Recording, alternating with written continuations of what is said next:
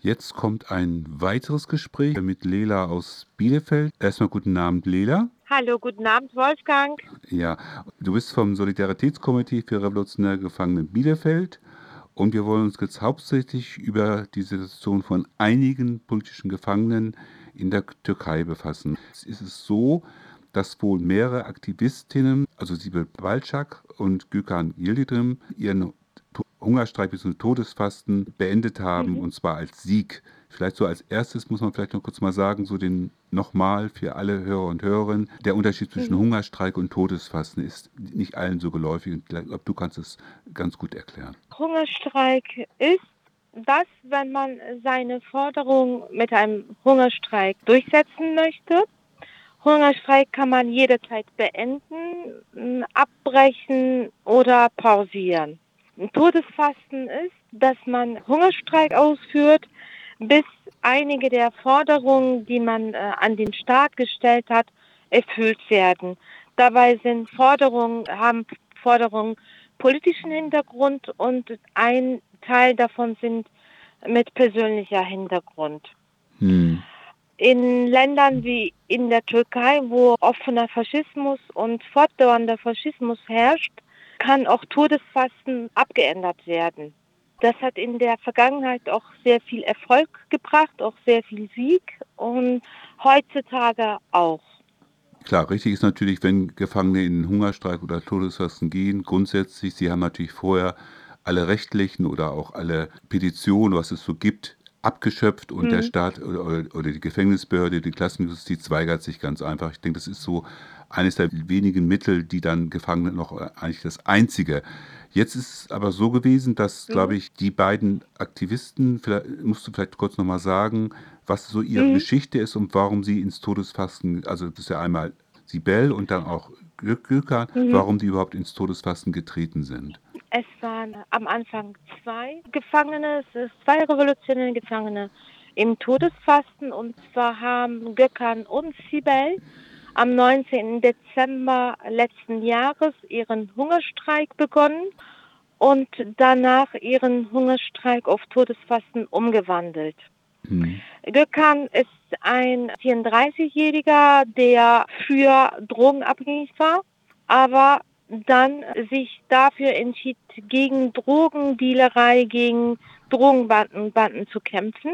Er wurde mit Indizien verhaftet und verurteilt zu 48 Jahren Gefängnis ohne irgendwelche Beweise und dagegen hat er seinen Hungerstreik begonnen. Sibel ist eine Lehrerin in der Sonderschule, also für Kinder und Jugendliche mit geistigen und körperlichen Behinderungen. Sie hat ihren Dienst, ihren Beruf aufgegeben, um in Ankara mit den Beamten zu protestieren, die per Dekrete entlassen worden sind. Also wir haben in der Zeit, wo dieser Widerstand in Ankara stattfand, was, welches immer noch weiter fortgeführt wird, über diese Dekrete oder Entlassungen, was um Hunderttausende ging, auch sehr viel Aktionen gemacht und auch Öffentlichkeit dafür veranstaltet. Also Sibel ist eine von denen, die war auch im Todesfasten.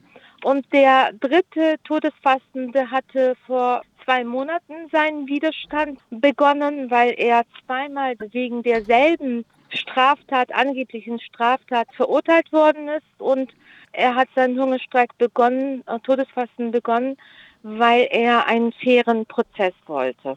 Mhm. Der vierte, der eigentlich im Hungerstreik war und durch seine Mutter an die Öffentlichkeit kam, also die Mutter hat sehr viel für ihn gekämpft, ist ein junger Mensch, von der revolutionären Jugend. Devgensch. Der von Devgensch, genau. Er hatte seinen Hungerstreik begonnen, weil seine Zellnachbarn beide beeinträchtigt, also behindert, geistig behindert, gefoltert worden sind und das hat er mitgekriegt und er hat eine Beschwerde eingeleitet gegen die Gefängnisbeamte, die die Folter begangen haben.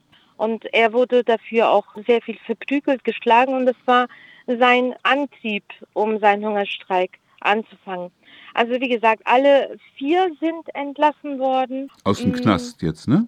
Genau. Mhm. Aktuell sind alle vier entlassen worden. Und mit denen auch ein kranker Gefangener, der an Krebs erkrankt ist, mhm. er wurde auch entlassen und konnte seine Therapie, seine Behandlung draußen fortsetzen. Für uns ist dieser Widerstand mit Sieg beendet worden, weil es ist, sind nicht alle zehn Forderungen erfüllt, aber Forderungen, die, die die Person selber betreffen. Einen fairen Prozess. Ist, einige davon sind erfüllt worden, weil mit der Haftaussetzung, mit der Entlassung beginnt wieder eine neue rechtliche Phase. Hm, ein neues Verfahren, Und, ne? Genau. Wichtigste politische Sieg ist Todesfasten, Hungerstreik ist eine Verteidigung von Identität. Das heißt, zwei Willen, die des Staates und der Revolutionären kämpfen gegeneinander.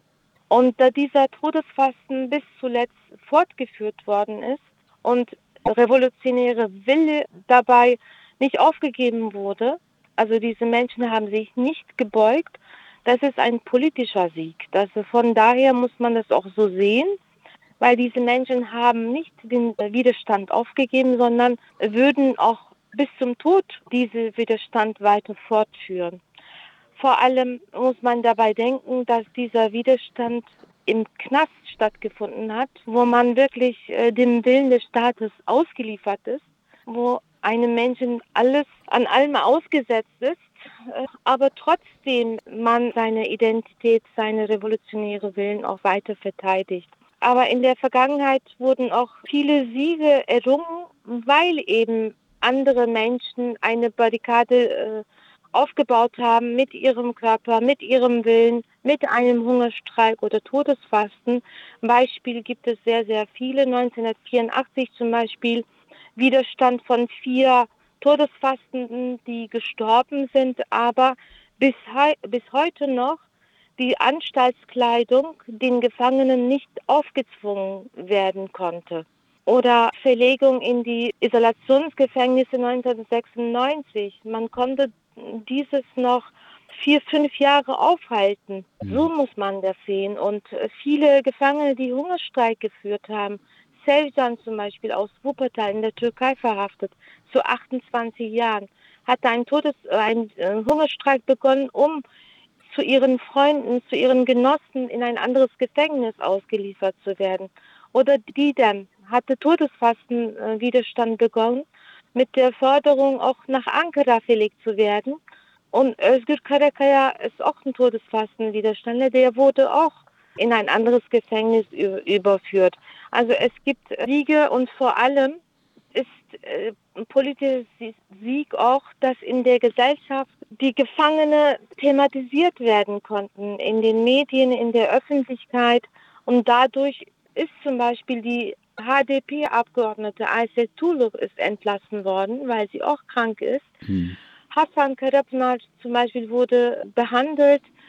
Ein ehemaliger Gefangenenvertreter Ercan Katal hat Schlaganfall bekommen und er ist jetzt nicht mehr in Isolationshaft und hat einen Begleiter. Ali Osman Kösser ist der erste Gefangene seit zwei, drei Jahren, für den die Öffentlichkeit auch gemacht wurde, ein Krebserkrankter, der seit 40 Jahren im Knast ist und 26 Jahre davon in Isolationshaft. Und er hat einen Freund bei sich, der ihm im Alltag helfen kann. Also er ist nicht in der Isolationshaft. Wichtig ist jetzt dafür auch zu kämpfen, dass Ali Osman auch medizinisch behandelt wird. Also er wurde operiert auch mit der Öffentlichkeitsarbeit, die man geschaffen hat. Es ist wichtig jetzt, dass man auch für seine weitere Behandlung kämpft. Hm, das ist richtig. Also äh, es ist auch sehr erfreulich, dass die zumindest alle jetzt draußen sind. Man muss auch sagen, dass eben in den letzten Jahren auch mehrere, äh, mir fällt zum Beispiel zwei Mitglieder von Copiorum oder eine Anwältin ein, die im, mhm. wo der Staat eben nicht auf die Forderung eingegangen ist. Und es ist mhm. natürlich, das ist auf jeden Fall sehr wichtig. Das gibt natürlich auch Kraft ja. für die Gefangenen, es gibt aber auch Kraft für die Öffentlichkeit, weil in der Türkei herrscht ja immer noch dieser Ausnahmezustand. Und das, mhm. das ist auf jeden Fall ein, ein wichtiger Erfolg, dass also auf jeden Fall dieses, dieses Kämpfen, auch gerade das äußerste Mittel wie Todesfasten, dass es auch Erfolg haben kann. Das ist auf jeden Fall sehr erfreulich und darauf kann man, Mhm. kann man natürlich anknüpfen und man muss natürlich wachsam Mhm. sein, weil natürlich der Staat, der, der faschistische Staat in der Türkei, Mhm. schlägt, wird natürlich zurückschlagen und es gibt ja noch viele, ganz viele türkische, kurdische und äh, es gibt noch ganz viele Gefangene, die eigentlich drau drau- draußen sein müssen. Es gibt auch sehr viele haftunfähige Gefangene, aber das ist auf jeden Fall so ein Erfolg. Ich denke, das können wir mal so stehen lassen. Du hattest dann Mhm. noch kurz gesagt, es gibt auch elf Gefangene, also mit türkischen Wurzeln, die jetzt in Griechenland sich einen Hungerstreik finden. Kannst du da kurz noch was zu sagen?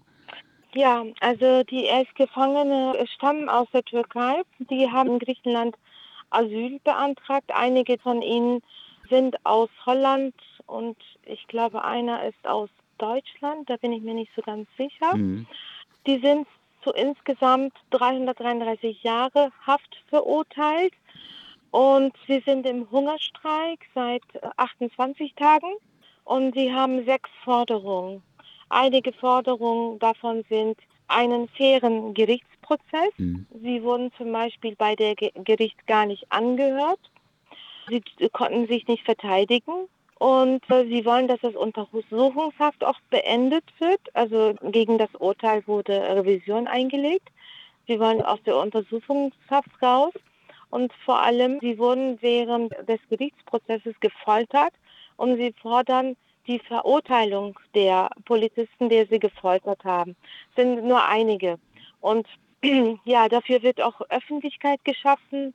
Ich denke, auch wenn die Gefangene wirklich ganz klar und bestimmt darauf pochen, auf diese Forderungen, dann werden sie auch siegen, wenn nicht alle Forderungen erfüllt werden.